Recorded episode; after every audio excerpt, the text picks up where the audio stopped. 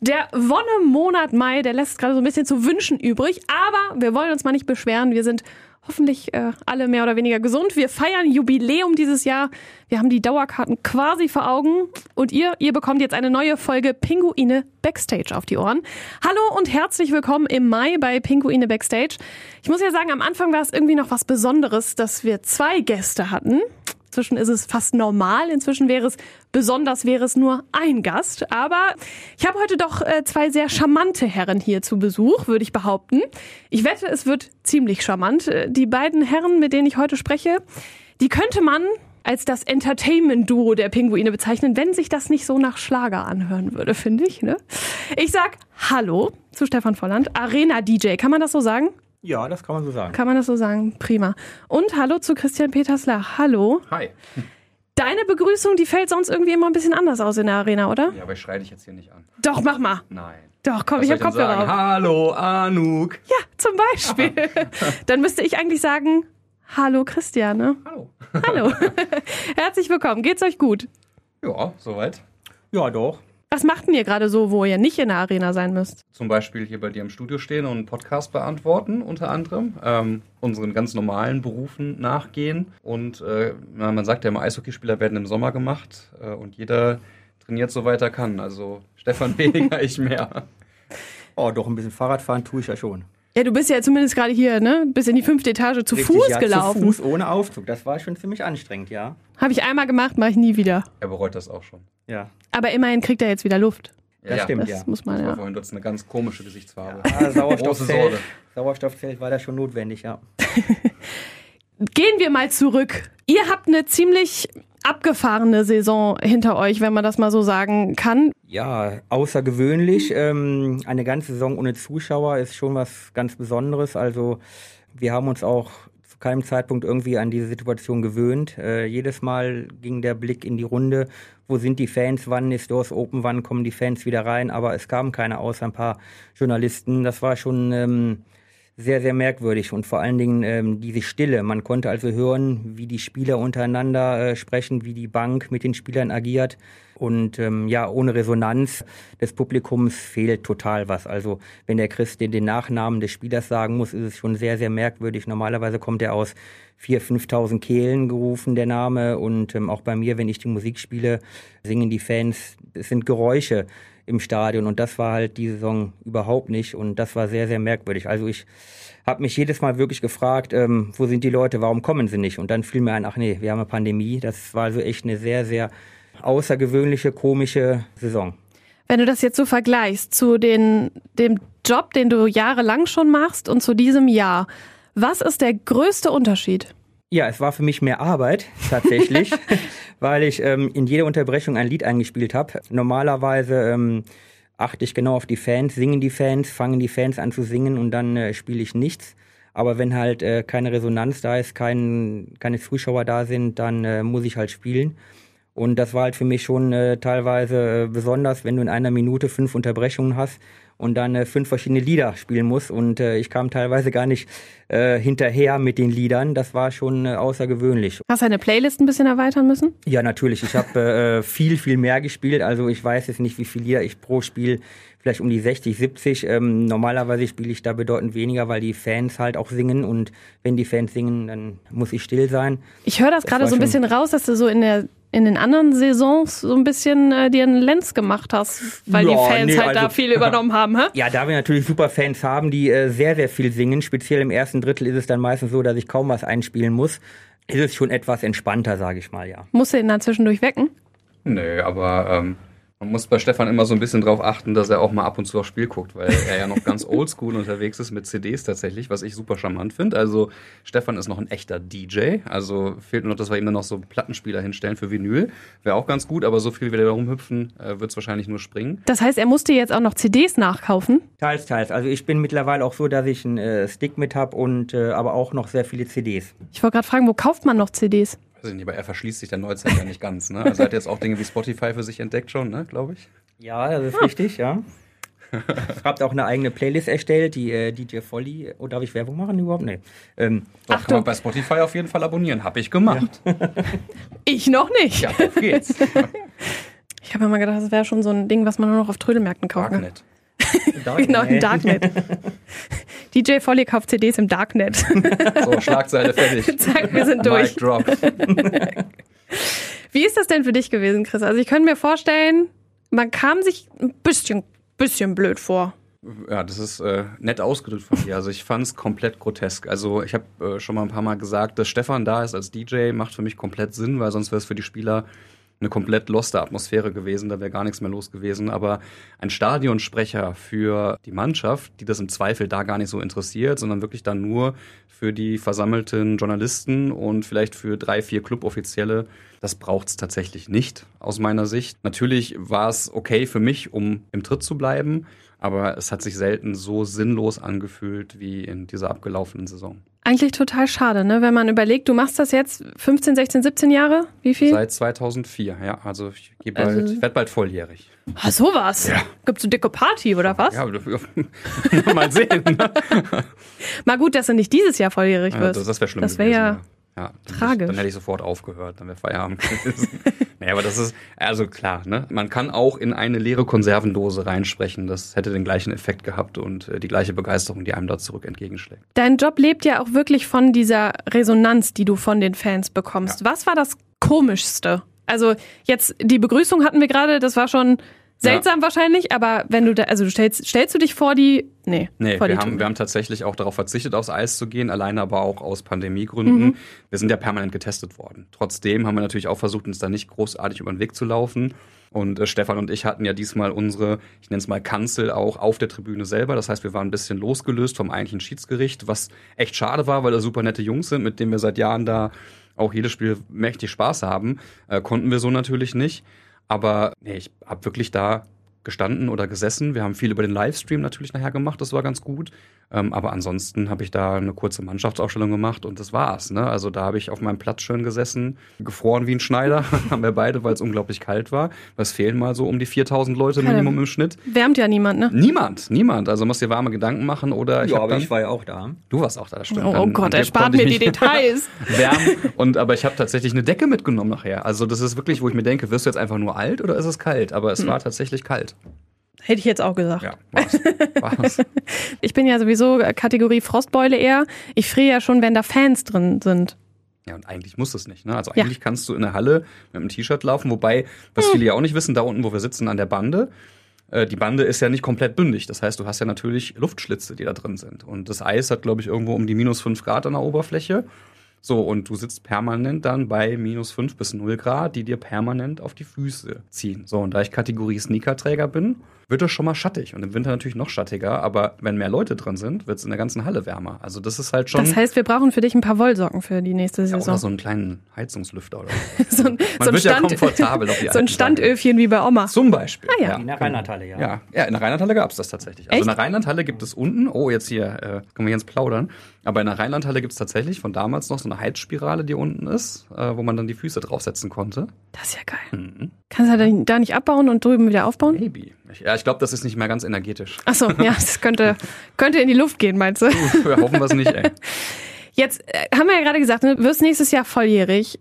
Wenn du so auf die letzten Jahre so zurückguckst, was war das Besonderste in der ganzen Zeit? Ohne jetzt hier irgendwem Honig ums Maul zu schmieren, aber ähm, das Beste an den letzten, sagen wir mal, fünf Jahren war die loyale Fanbasis, weil ähm, es wirklich so viele Niederlagen gegeben hat, gerade auch zu Hause. Jetzt reden wir mal gar nicht von auswärts, aber es hat so viele Niederlagen gegeben zu Hause. Und natürlich waren die Fans komplett bedient. Und natürlich habe auch ich für mich überlegt, was sagst du überhaupt vorm Spiel noch? Weil das ist ja auch ein schmaler Grad, auf dem du unterwegs bist. Du willst auf der einen Seite den Leuten Lust aufs Spiel machen und du hast ja auch nicht nur die Dauerkartenfans, sondern du hast ja bei jedem Spiel auch Leute, die zum ersten Mal da sind, weil sie zum Beispiel im Businessclub sind, weil sie eine Firmeneinladung haben oder weil sie einfach sagen, ey cool, Eishockey, gucken wir uns mal an. Das heißt, du adressierst ja ganz verschiedene Anspruchsgruppen am Ende des Tages im Stadion.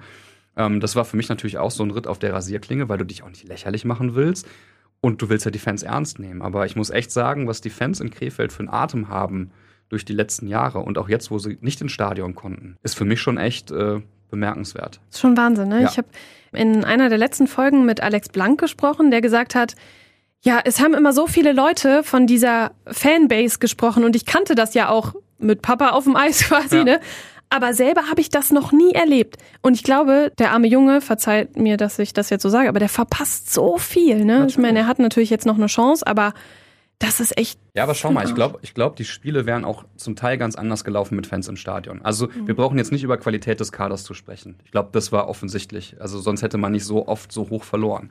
Aber ich glaube, dass wirklich, wenn Fans da gewesen wären, der Einsatz nochmal ein ganz anderer gewesen wäre, weil die Fans natürlich dir unmittelbares Feedback geben. Spielst du schlecht, pfeifen sie. Ja. Spielst du gut, jubeln sie. Und du merkst auch ganz schnell im Stadion, das kann Stefan auch bestätigen, wie schnell in so eine Halle Energie reinkommen kann. Wenn du merkst, der, dieser berühmte Funke, der überspringt. Ja, immer so eine schöne Phrase, aber es ist wirklich so, du merkst, wie viel Energie auf einmal freigesetzt werden kann. So, natürlich haben die Spieler das verpasst. Und wenn du dir die Spiele generell mal in der DEL angeschaut hast, wo gab es denn mal eine Schlägerei? Klar, es gab mal hier den einen oder anderen Check, aber dieses wirklich bedingungslose Reingehen, den Gegner sich wirklich mal vorknüpfen, hat es überhaupt nicht gegeben. Ja, und sich auch so treiben lassen von den Natürlich. Fans, ne? Ja. Also wer, wer ist denn nicht, also weiß ich nicht, wer, wer wird denn nicht heiß dadurch, wenn, wenn man einem zujubelt? Das ist doch völlig normal. Also das kennen wir im Privaten, wenn dich jemand anfeuert, dann bist du halt deutlich mehr dabei, ja. als wenn du einfach das für dich machst und quasi vielleicht irgendwie das Spielsystem des Trainers umsetzt, ja. Äh, bei allem Respekt, das sind Profisportler, alles in Ordnung, aber die Fans, ich habe es irgendwie mal in irgendeinem Stream, glaube ich, gesagt, Spiele ohne Fans sind Spiele ohne Seele. Da bleibe ich auch bei. Ja. Finde ich einen sehr schönen Satz tatsächlich. Wenn wir uns jetzt mal angucken, das gerade auch mit dem, was Chris jetzt gerade gesagt hat, so im Hinterkopf behalten. Wie ist das so als DJ? Da ist man, reagiert man ja eigentlich auch so ein bisschen, hast du ja eben gesagt, auch auf die Fans. Wenn das jetzt ganz wegbleibt, drückt man da nur noch auf den Knopf und verfällt irgendwie in Stress, weil man halt viel füllen muss? Oder ist es halt so, dass man trotzdem noch denkt, ah, jetzt muss ich liefern? Ich habe mir einfach vorgestellt, die Fans sitzen jetzt vorm Fernseher, schauen Magenta TV und äh, bekommen halt das mit. Also ich habe auch einiges an Feedback bekommen, dass man das auch sehr gut verstanden hat, was ich da gespielt habe.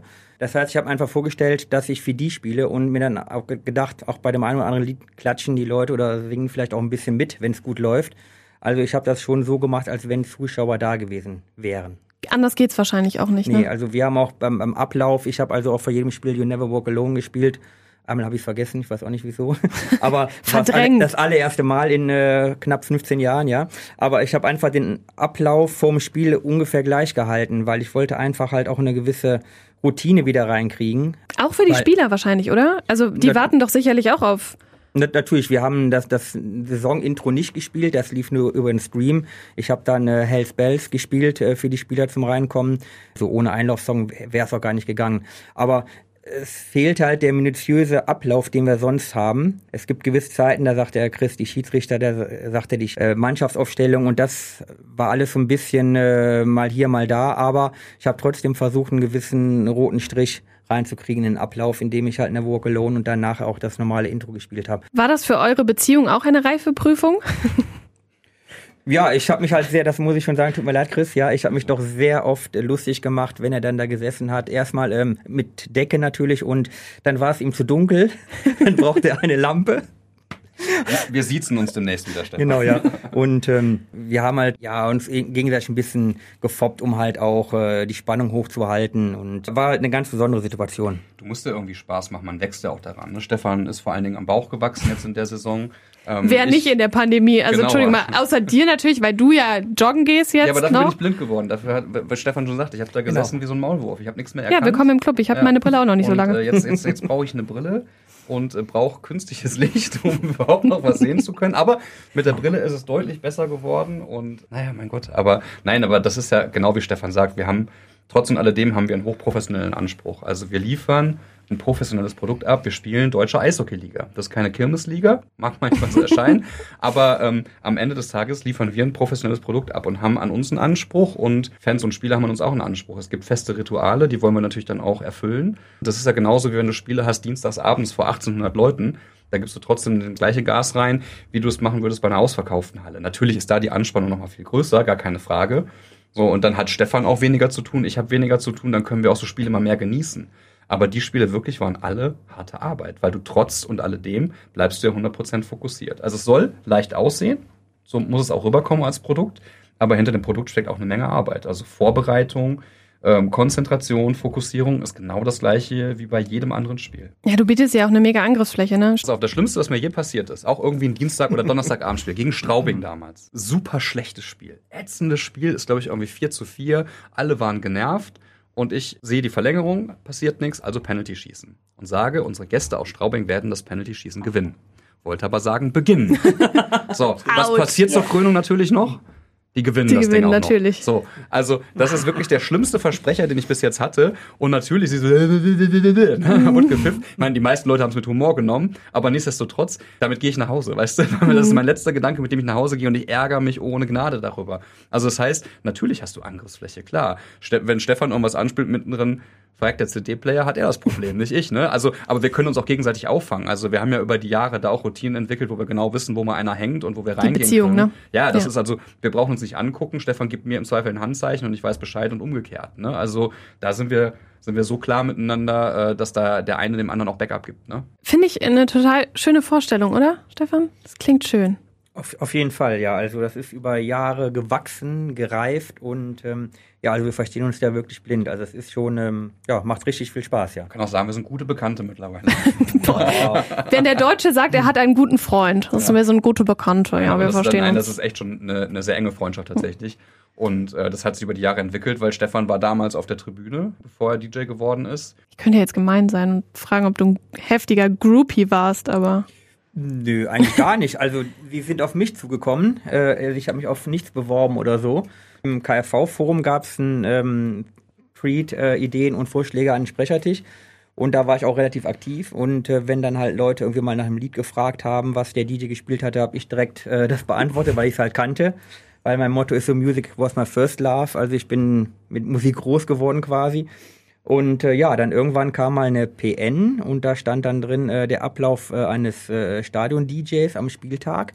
Und dann stand unten noch, ähm, ich weiß noch ganz genau, äh, Chris und ich geben dir vollen Support. Und dann dachte ich, hm, was soll das jetzt? Da war es dann so, dass äh, der Marc sich beruflich verändert hat. Dann haben wir uns bei der Welle getroffen, weil beide bei der Welle waren und haben dann direkt gemerkt, dass wir uns super verstanden haben. Bei mir war das Problem, ich stand am Ende meines Studiums und wusste nicht, wo es beruflich hingeht. Hab dann den Jungs nach langem Überlegen gesagt, Jungs, es ist, ich kann euch nicht sagen, wo es hingeht. Ich kann euch nicht zusagen. Das war sehr, sehr schwer, weil ich es sehr, sehr gerne gemacht hätte. Eishockey und Musik. Zwei große Hobbys von mir. Ja, jetzt schweife ich ein bisschen ab. Nicht Jedenfalls waren wir dann. ist schön. Ja. Ja.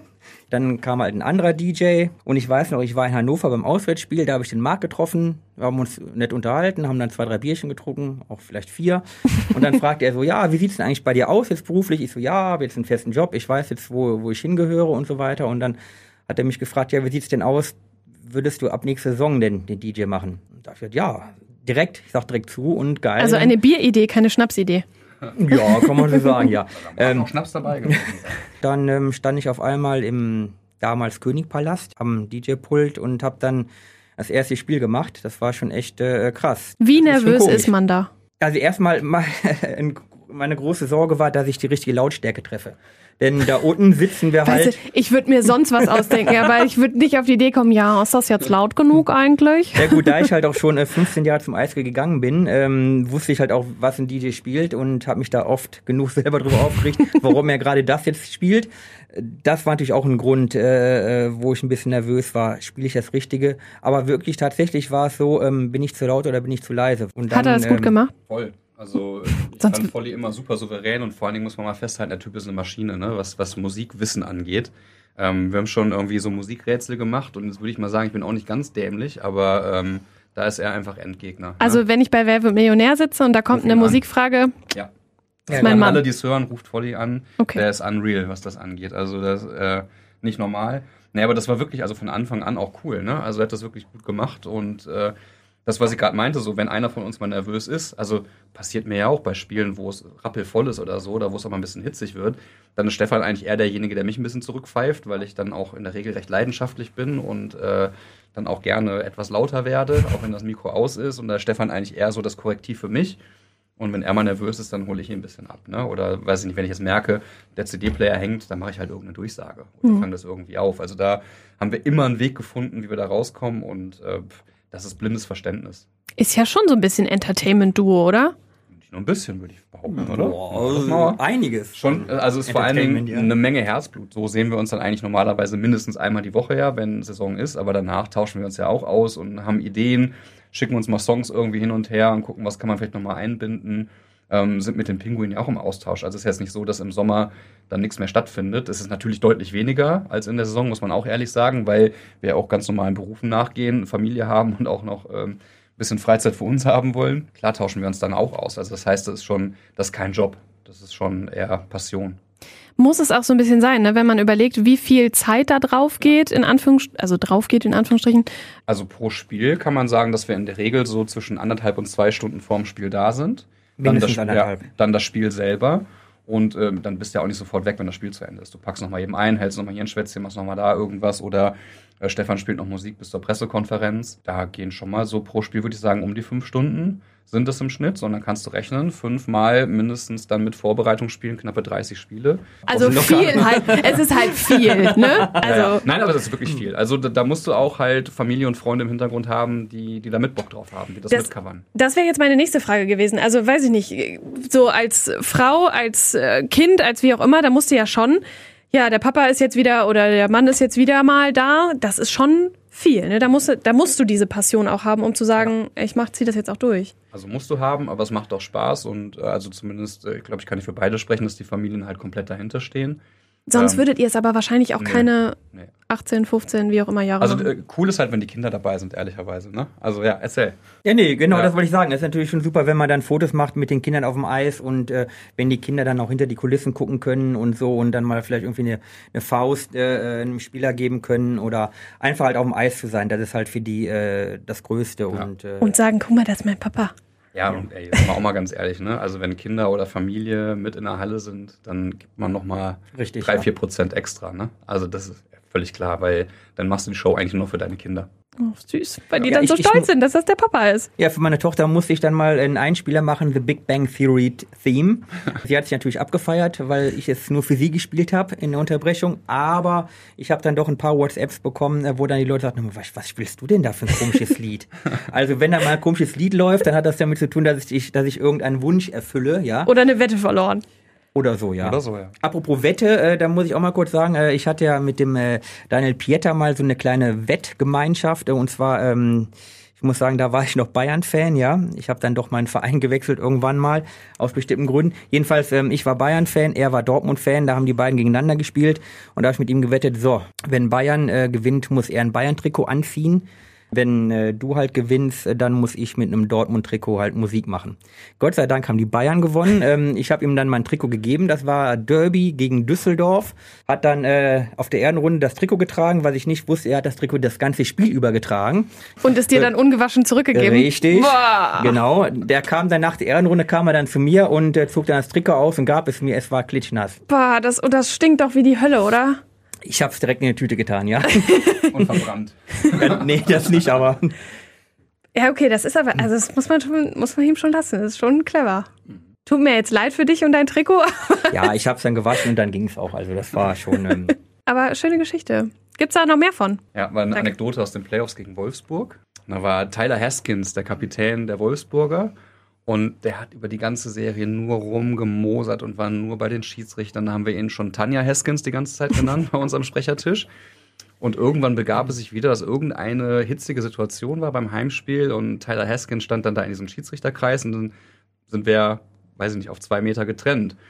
Und der guckte mich an und ich habe nur so den Kopf geschüttelt und dann fing er mit mir an, so ein bisschen zu diskutieren. Und da bin ich natürlich voll drauf eingestiegen. Dann war so richtig Bock und haben uns da angeschrien ohne Ende, dass nachher sogar der Schiedsrichter irgendwie ankam, so jetzt ist hier mal Ruhe. Und äh, da hatte ich ihn natürlich komplett gefressen. Wobei Tyler Haskins immer ein Spieler war, aber ich gedacht, boah, so einen möchtest du auch haben. Ne? Also es war so Hassliebe ja. eigentlich. Und dann hat er ja seine Saison beendet. Dann habe ich ihm bei Instagram eine längere Nachricht geschrieben, habe ihm geschrieben, du wirst dich nicht dran erinnern, aber so und so und so. Und siehe da, Tyler Haskins hat keine fünf Minuten später zurückgeschrieben. Er würde sich sogar sehr gut daran erinnern und würde heute noch bereuen, wie unsouverän er damals reagiert hat. Seitdem schreiben wir ab und zu hin und her. Also wirklich netter Kerl. Und das muss man auch schon sagen. Es gibt wirklich eine Menge, Menge netter Spieler auch tatsächlich, die auch, wenn sie mal in Krefeld gespielt haben, den Kontakt weiterhalten. Äh, Philipp Riefers, egal bei welchem Verein er war, ist immer vorm Spiel kurz zu uns gekommen. Ähm, aber auch, auch ganz viele andere Spieler, die, die wirklich auch nicht vergessen haben, wo sie herkommen. Sinan Akta haben wir noch mitgesprochen jetzt zuletzt, ähm, Patrick Hager. Also das sind Jungs, äh, mit denen habe ich damals äh, vorm, vorm, vorm Feiern gehen, haben wir bei uns immer vorgeglüht und zusammen getrunken. und jetzt sind es gestandene Also Nationalspieler. natürlich Cola und so, ne? Selbstverständlich. Natürlich. Also sind alle Mit Sportler. irgendwas. Ja, Mhm. genau. Mit, Ja. mit, mit, mit Luft. Nein, aber das ist so, äh, also das ist tatsächlich auch schön, dass sich viele gerne zurückerinnern an die Zeit in Krefeld. Und auch die Jungs vom Sprechertisch, muss man auch sagen, die machen das zum Teil schon seit drei oder vier Jahrzehnten. Das sind so krasse Eishockey-Kenner einfach. Und mit denen macht es auch immer Spaß. Und da gibt es Geschichten über Geschichten über Geschichten. Also das ist noch so eine richtige schöne Zotenzone. Ja? Das ist so ein bisschen Stammtisch-Style und äh, macht richtig Bock. Also wir lachen wirklich jedes Spiel sehr, sehr viel. Ne? Und, aber durchleiten die Spiele auch. Wir sind auch Fans letztlich. Ja, und wenn das Mikro aus ist, dann hört ja auch keiner, was wir so, da so reden. Und da sind doch schon wahrscheinlich besser so. einige Ja. lustige Sachen gesagt worden. Äh, Also wir da haben schon mal aus dem äh, Ü-Wagen so, worüber redet ihr da? Ja. ah, okay, weil da hängt ja noch so ein kleines Schiedsrichtermikrofon. Das hören die im Ü-Wagen natürlich auch. Und dann hörten wir irgendwie großes Gekicher bei die Intercom. Und dann so, ja, wir hören euch da mit großem Interesse zu. Okay. Macht mal ruhig weiter. Punktdisziplin, Freunde. Ja, aber es gibt auch Schiedsrichter, die äh, sagen, sie kommen gerne nach Krefeld. Mag man kaum glauben, ja, dass es nette Schiedsrichter gibt, aber es gibt da doch einige, die ähm, wirklich ähm, auch uns dann Hallo sagen. Also jetzt nicht einfach nur reinkommen, äh, den Videobeweis checken, sondern ähm, auch schon dann mal ein, zwei Worte mit uns reden. Also das muss man auch sagen. Wir sind der Teil des Schiedsgerichts, also Teil der Spieloffiziellen, so heißt es so schön. So, und wir sind der verlängerte Arm für die Schiedsrichter. Das heißt, äh, selbst, also das verstehen auch viele Fans nicht, warum wird ein Torschütze, der offensichtlich das Tor nicht geschossen hat, durchgesagt, weil es so durchzusagen ist, wie wir es gesagt bekommen.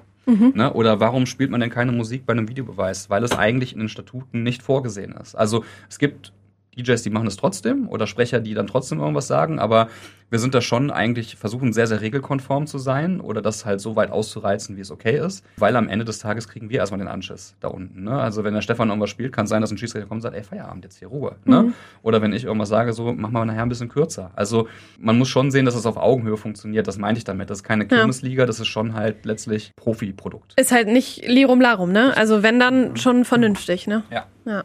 Und das ist, das, aber es macht ohne Ende Spaß und mit dem Team da unten macht es riesig Spaß und ich hoffe, wir können nächste Saison wieder bei Jockel und Wolfgang und Bodo und äh, Ottmar und wie sie alle heißen sitzen. Die prägen das Eishockey in Krefeld schon seit so vielen Jahren. Die haben das in der Rheinlandhalle schon gemacht, als ich noch irgendwie da stand als 15-jähriger äh, Fan waren die schon längst da und haben ihren Job gemacht und dann kamen wir irgendwann als Newbies dazu. Also ähm, das wird oftmals nicht gesehen, dass es so ein selbstverständlicher Job ist, aber ohne die wird kein Spiel stattfinden. Ja, vor Deshalb liebe Grüße Ja, Mann. ans Schiedsgericht. Ja. dass das so eine Rieseneinheit ist, so eine Maschinerie dahinter auch, das ist ja gar nicht so klar Nee. den meisten, ne? Das ist ja das, was du Du sagst. brauchst unglaublich viele Leute. Das fängt bei den Sanitätern an, die in der Halle sind, jedes Spiel. Das äh, ist, bei, ist der Sicherheitsdienst, äh, das ist das Schiedsgericht, das ist natürlich der ganze Staff hinter der Mannschaft, also medizinischer Staff, Betreuer, äh, alles drum und dran. Also da ist schon richtig Musik drin. Also selbst jetzt bei den Spielen ohne Fans waren trotzdem so, ich würde tippen, so um die 100, 150 Leute in der Halle, die du einfach brauchst mit dem spielenden Personal. Ne? Also inklusive der Spieler dann auch. Ne? Die machen ja schon mit 40 Mann das meiste aus. Aber du brauchst halt alles trotzdem. Eigentlich ja schön, dass ihr trotzdem dann noch in so einer äh, Saison trotzdem noch Teil dessen seid. Und wäre schon komisch gewesen, hätte man euch jetzt gesagt, ja, nee, sorry Jungs, sind, sind keine Fans da, jetzt brauchen wir euch nicht, ne? Das wäre schon merkwürdig gewesen, ja. Denn dann hätte auf jeden Fall was gefehlt, ja. Also ich sage ja auch, ich hätte darauf verzichten können, aber wahrscheinlich hätte ich nicht darauf verzichten können. Ja, ich wollte Also wenn ich dann sagen, ja. alle Spiele nur von zu Hause gesehen hätte, also ich habe ein paar Spiele verpasst, äh, weil es einfach beruflich nicht gepasst hat und äh, wenn ich die dann am Fernseher dann irgendwie geschaut habe nachher, ja, das war so, dann willst du auch rüber, dann willst du dahin.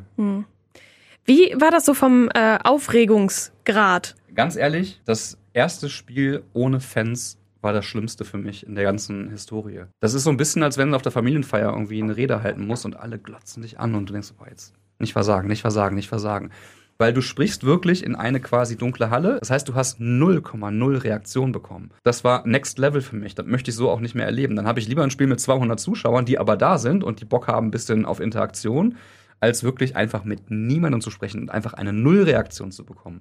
Das Weil- ist äh, pervers. Du reagierst ja auch viel auf die Fans, ne? Na, Wenn klar. dann irgendwas kommt, dann Also ich bin am Ende des Tages bin ich auch nur Fan und ich versuche ja den Fans irgendwie so ein bisschen da von der Seele abzulesen, was bewegt euch in dem Moment und so versuche ich ja auch das Entertainment-Programm auszulegen. Ich mache keinen Warm-up, wenn ich merke irgendwie, das bringt jetzt nichts, weil zehn Niederlagen vorher in Folge waren. Das ist natürlich eine Riesenaufgabe. Das war wirklich so, warum stehe ich hier? Was mache ich hier? Was mache ich hier eigentlich? Wer bin ich und wenn ja, wie viele? Also ja, ist abgefahren. Ja.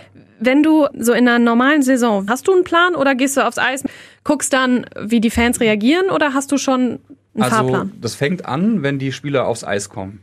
Dann weißt du, wie reagieren die Menschen im Stadion. Sind die euphorisch? Sind die eher ein bisschen ruhiger? Sind die schon genervt? Oder haben die richtig Bock da drauf? Dann merke ich das, wenn Stefan Musik spielt. Ne? Also ich sehe natürlich, wie die Spieler sich im Warm-up aufwärmen. Das haben wir auch mittlerweile gesehen. Welche Körpersprache haben die Spieler gerade? Und darauf passt man so ein bisschen an. Das heißt, feste Rituale haben wir immer. Dieses Hallo Krefeld, Hallo Christian. Ähm, oder Stefan, der Never Walk Alone spielt. Oder das Pinguine-Lied. Da sehen wir auch, wie die Interaktion der Fans ist. So, und, und darauf passe ich es ein bisschen an. Es gibt ein paar wenige Spiele, wo ich mir was vorbereite. Aber ansonsten versuche ich wirklich mit treiben zu lassen. Ne? Durch die Gespräche, die wir vorher führen mit Fans, dann kommt das Fanprojekt mal vorbei, die Supporters kommen mal vorbei oder irgendwelche anderen Fans kommen mal vorbei, mit denen schnackt man ein bisschen und hört mal so ein bisschen rein, was ist denn eigentlich gerade Phase bei euch? So, und obendrauf sind wir selber Fans. Das heißt, ich glaube, wir haben wirklich ein recht gutes Gespür dafür entwickelt, so ein bisschen in die Halle reinzuhorchen und, und vielleicht auch hinter die Kulisse ein bisschen zu gucken. Also ich lasse es gerne passieren, bis auf die feststehenden Rituale lasse ich es gerne passieren, weil das meistens spontan die besseren Aktionen werden, als wenn man sich groß irgendwas plant, was dann vielleicht ein Rohrkrepierer wird. Und was dann vielleicht auch an dem vorbeigeht, was die Fans gerade wollen. Genau. Ne? Ja. Also, ne, dann lasse ich lieber wirklich den Bauch sprechen und das Herz sprechen, als irgendwie immer nur den Verstand.